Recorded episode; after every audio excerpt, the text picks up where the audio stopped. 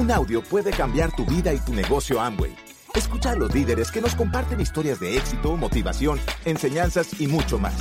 Bienvenidos a Audios INA.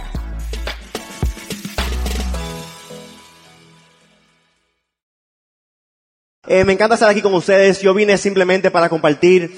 Um, siempre eh, cuando vengo a organizaciones como la de personas como Vladimir Pándura, como personas como en Colombia, Calodoro Castellano, y personas que son de la familia del equipo y que son grandes líderes, para mí yo no vengo a enseñar, yo simplemente vengo, número uno, a aprender, a ver la organización de ellos y quizás compartir algunas experiencias. ¿Ok? Ustedes tienen los mejores líderes. Un fuerte aplauso a Vladimir y Susana Pándura. ¿Ok? Y todos sus diamantes. Para mí es un honor. Gracias por la invitación. Lauro. ¿Cómo estás? Uf, Lauro cuando fue para allá dejó a la gente loca en República Dominicana. Increíble. ¿Ok? So, como dije, ustedes tienen los mejores líderes. Yo vengo simplemente a compartir un poco. Um, y nada. So, aquí están, entiendo, eh, los líderes, o la mayoría son líderes de la organización, o personas que están trabajando y decidido de ser líderes eh, dentro de este equipo, dentro del negocio dentro de la industria. Una pregunta, para, ustedes, ¿qué es el liderazgo? Porque en el negocio yo me he dado cuenta, eh, papi, desde que comencé el negocio medio teito, el negocio es de tres cosas. Esto es número uno, es un negocio de productos, sí. Número dos, es un negocio de personas, sí. Pero más que nada es un negocio de liderazgo. Es un negocio de liderazgo. Y ahí es que viene el reto de la mayoría de la persona. Porque si el negocio fuera algo donde yo tuviera el control completo de mi éxito y solamente yo, fuera más fácil. No fuera tan retante para la gente, para la persona. Y la persona, tuve personas que tienen éxito allá afuera, vienen para acá, y aquí se le hace difícil. Aquí se retan. Y dicen, ¿y cómo es que allá me va tan bien y aquí no logro nada? Yo he visto empresarios multimillonarios entrar a mi equipo, comenzar, pensar que se las saben todas. Duran dos o tres meses, no tienen resultado, no entienden por qué y dejan el negocio. Porque hay gente que tiene miedo de ser retado. Son número uno como el líder, tú vas a tener que comenzar a aprender a que te guste y te encante los retos. ¿Ok? Yo comencé hace cinco años el negocio, a los 22 años de edad. Y por suerte, yo siempre fui deportivo, fui como Vladimir. Yo jugaba mucho baloncesto y básquetbol y me encantaban los retos. So, yo soy de la persona que desde, que comencé el negocio, por ejemplo, van a escuchar un poco más mañana en mi historia, cuando la persona me, me, me criticaban y me hablaban del negocio mal, me daba unas ganas de darle mucho más duro al negocio. Pero es increíble como tú ves que la misma situación a otras personas le dan unas ganas de bajarle un poco al negocio. Y tú ves como a dos personas le pasan exactamente lo mismo, pero sin embargo responden diferente. ¿Ok? Uno tiene que ver con cómo tú, con cómo está tu desarrollo a nivel de liderazgo. ¿Ok? Yo subconscientemente, quizá por mis padres o no sé, por, el sistema educativo de Amo y viéndolo desde los cinco años de edad, viendo cómo mis padres han logrado éxito, liderazgo y todo eso, subconscientemente quizás ya yo tenía algunas cosas que eran algunas um, eh, rasgos, algunas características de, liderazgo, ¿se puede decir? ¿Ok? Y eso quizá me ayudó un poco. Sin embargo, fue retante. Pero me encantaban los retos.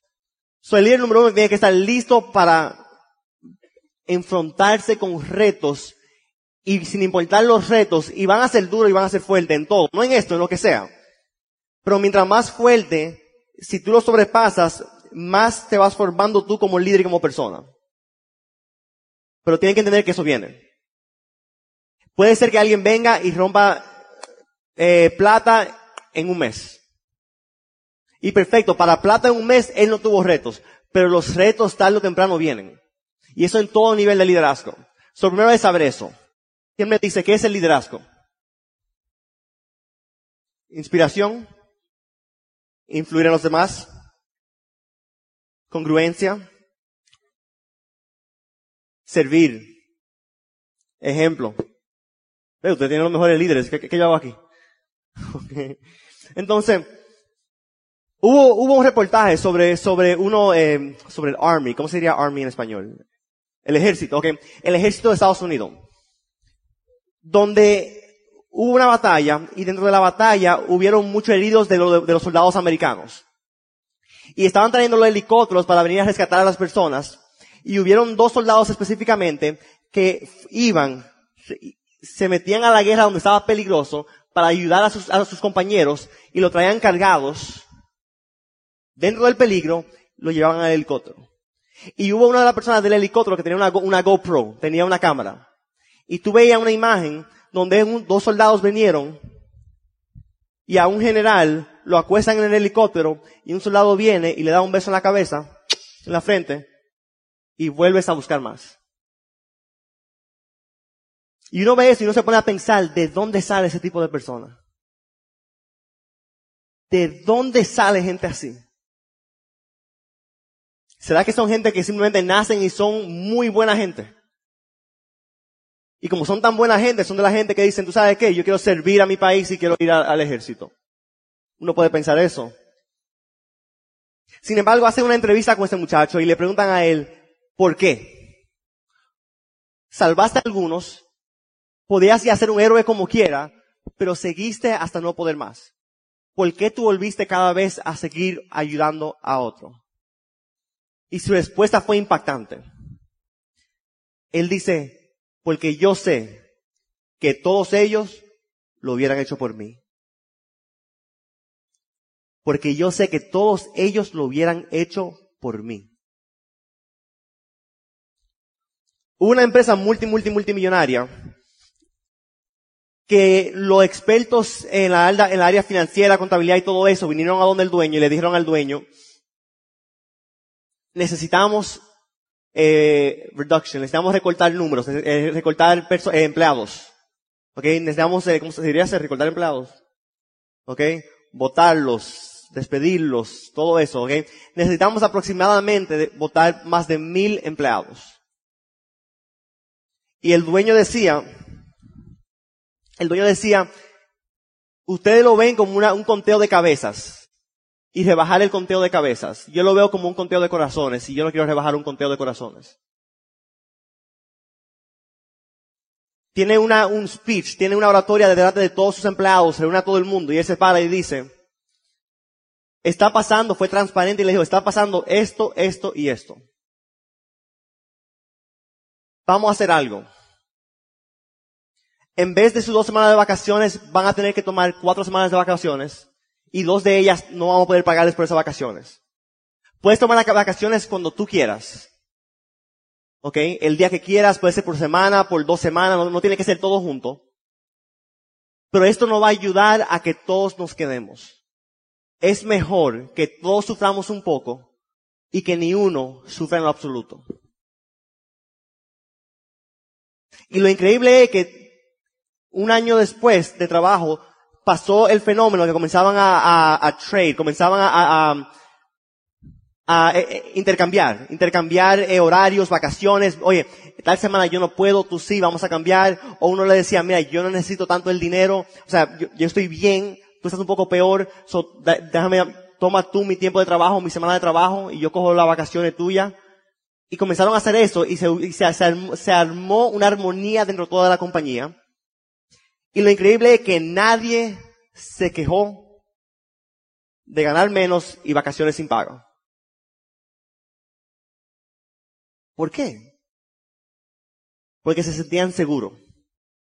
Sabían que el dueño y el líder de esa empresa estaba preocupado por cada uno de ellos. Y el performance, el, el, el, eh, como trabajaban subió muchísimo, la productividad subió muchísimo y en vez de ahorrar los 10 millones de dólares que tenían que ahorrar, esa compañía ahorró más de 20 millones de dólares. Y todo el mundo feliz. Hay muchas personas que son líderes porque tienen un puesto alto. Pero por tener un puesto alto, tú no eres un líder. Yo conozco personas en puestos muy altos en grandes compañías que no son líderes y conozco personas con puestos muy bajos en una compañía y que son líderes. ¿Han visto eso?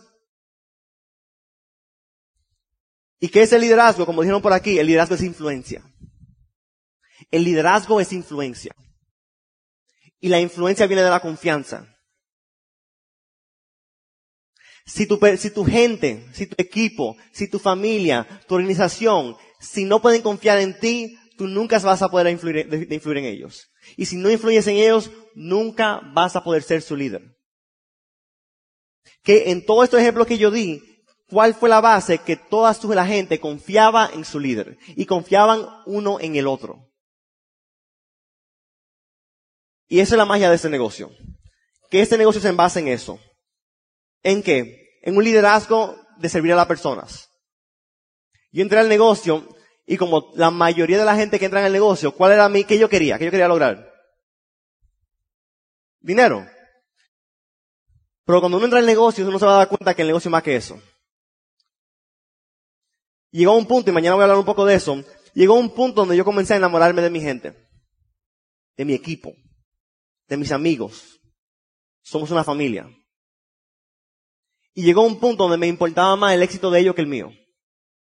Recuerdo cuando calificaron los primeros platas de mi equipo, que comencé a calificar para el zafiro, y no, me reconocieron como zafiro y a ellos como platinos. Y me acuerdo en ese reconocimiento, eh, me emocioné con mi reconocimiento, pero normal.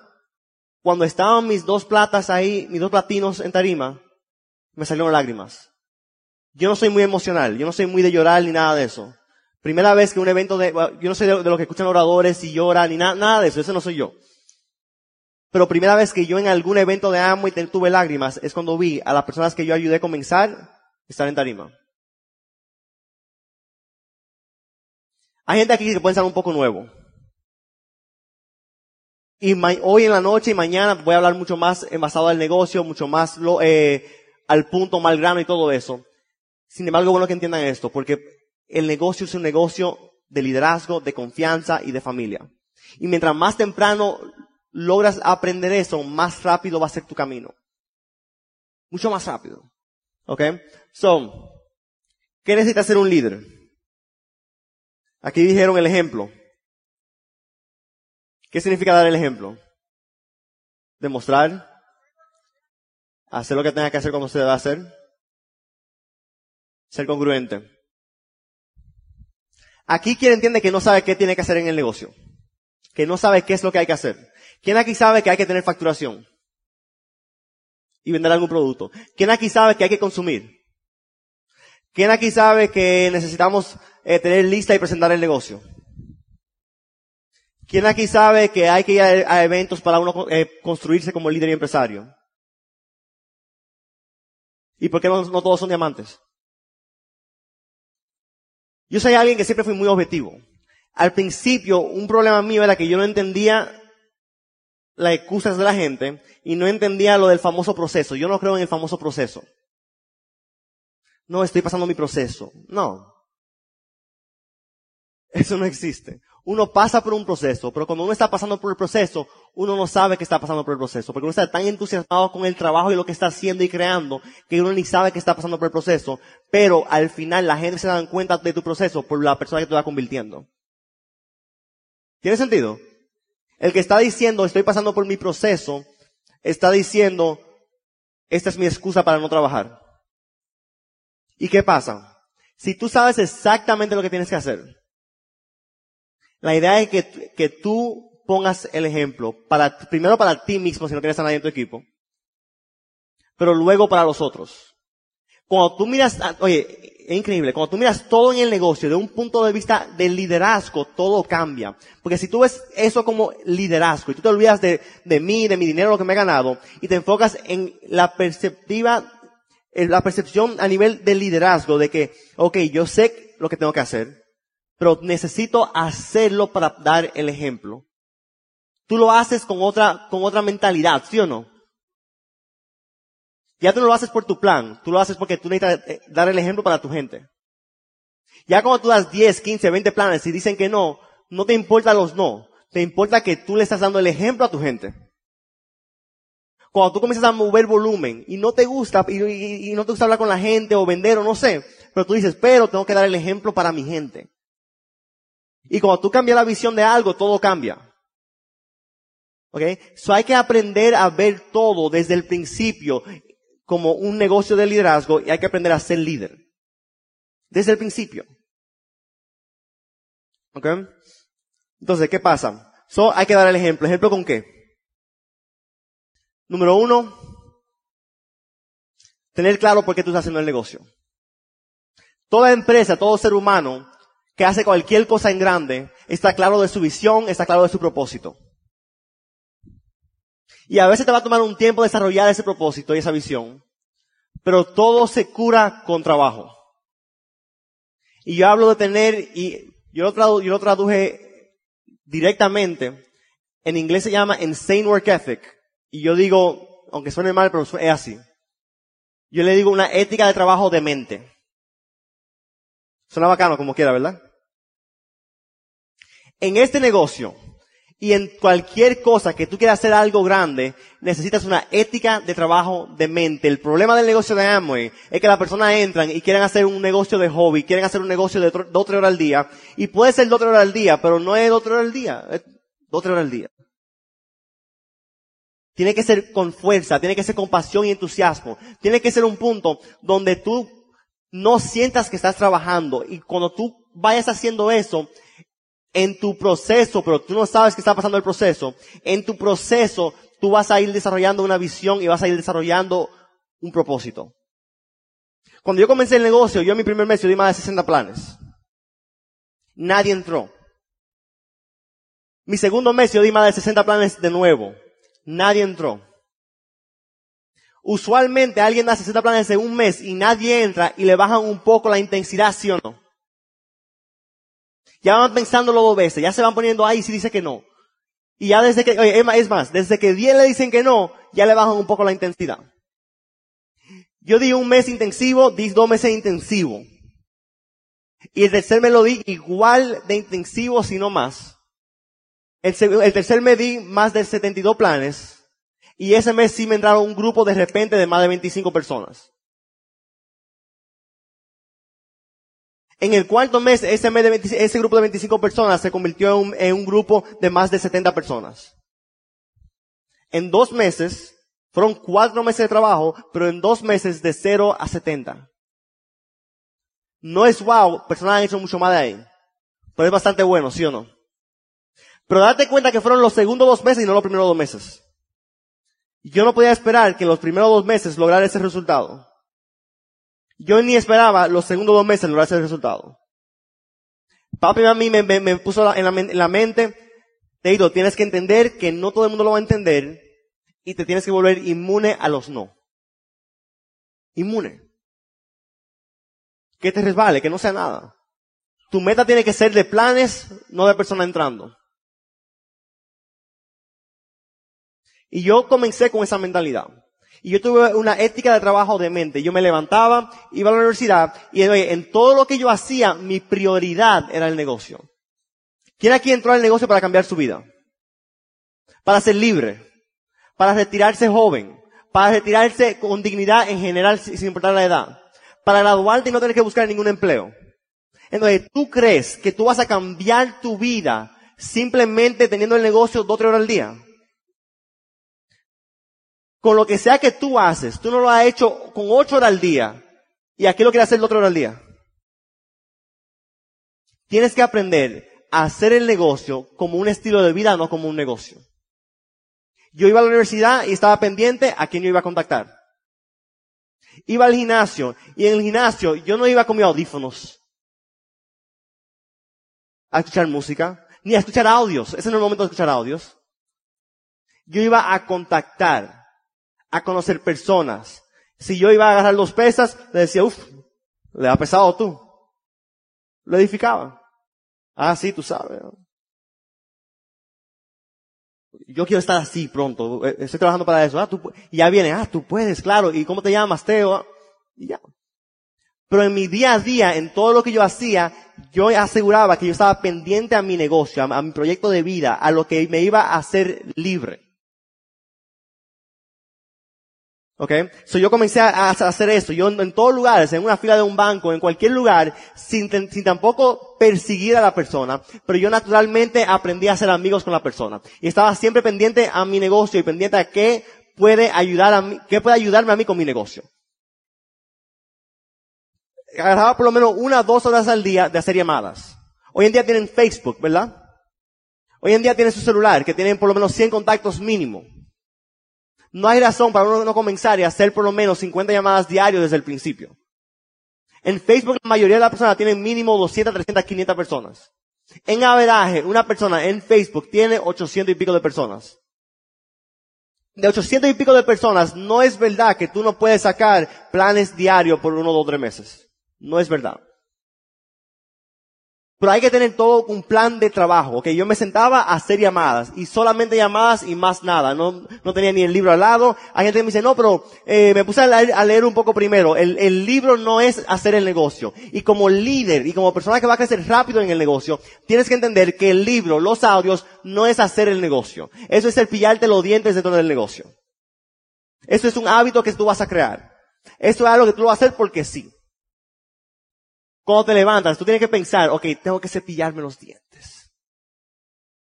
Y después tengo que entrar al baño y esforzarme a ponerme jabón. Y ponerme abajo de la... No. Ya tú lo haces como? Subconscientemente, en automático. Ya es un hábito. Los libros y los audios son un hábito que tienes que crear.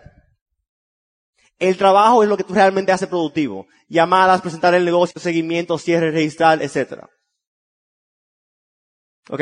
Si yo hacía mi negocio, eh, tenía universidad durante el día, yo tenía otras cosas que yo emprendía durante el día, pendiente a mi negocio en todo momento, no importa que tengas trabajo, eh, que tengas universidad, lo que sea, pendiente a tu, a tu negocio en todo momento. Sin embargo, tú después, en las últimas horas, tu hora de los planes, o la hora de almuerzo, cualquier momento, es un momento de dar planes, seguimiento y cierre. En la noche, a las una de la mañana, mi, equipo con que, que, iba creciendo conmigo, iba para mi casa todo, a reunirnos, para ver qué ha hecho todo el mundo hoy, plan de acción para mañana, y para, y para soñar. Éramos muy soñadores. Veíamos videos de gente viajando el mundo en playas y surfeando en Hawái y tirándose de paracaídas y así que vamos a vivir y así vamos a estar hasta las 3, 4 de la mañana. Próximo día a las 6 de la mañana despierto de nuevo porque ya no podía dormir. Eso se llama una ética de trabajo. Espero que todo el mundo haga eso. No. Pero te estoy dando un punto de referencia para que no te compares con el punto de referencia del que, el que da uno o dos planes al día. Compárate con este punto de referencia. ¿De acuerdo? Eso tiene que tener una ética de trabajo de mente. Y yo me acuerdo cuando comencé, cuando comencé a crecer con mi grupo de jóvenes, los más adultos decían, sí, pero esos son ustedes que no tienen trabajo en la mañana y pueden amanecer hasta las 3 y 4 de la mañana. Sin embargo, yo escuchaba los, cuentos y las historias de mami y papi. Y mami y papi, cuando yo, cuando yo hacían el negocio, cada quien en su trabajo, en su empleo y todo eso, salían a hacer el negocio, a dar planes en Estados Unidos, donde manejaban dos y tres horas para otro estado a dar planes, volvían a la una y dos de la mañana, y a la una y dos de la mañana su equipo, todos iban para su casa a beberse un café. O sea que la ética de trabajo de mente en este negocio, no hay excusa para no hacerlo perder un poco de sueño por dos años vale la pena por 30 años de libertad? Por 20 años de libertad, por el resto de tu vida de libertad, ¿vale la pena? Claro. ¿Y por qué no lo hacemos? So, hay que tener una ética de trabajo de mente. Y hay que entender que los estilos de vidas y la cosa de los diamantes te, te va, te va eh, poner a soñar, te va a motivar, pero lo que realmente inspira es una ética de trabajo. Steve Jobs de Apple, lo que inspiraba a la gente era la pasión y la intensidad que él tenía con su visión. Y que él nada lo alejaba de su visión. Todo era enfocado en su visión y propósito de vida. Y eso inspiraba a la gente. Por eso todavía se habla de Steve Jobs, el, el fundador de Apple. Gracias por escucharnos. Te esperamos en el siguiente Audio INA.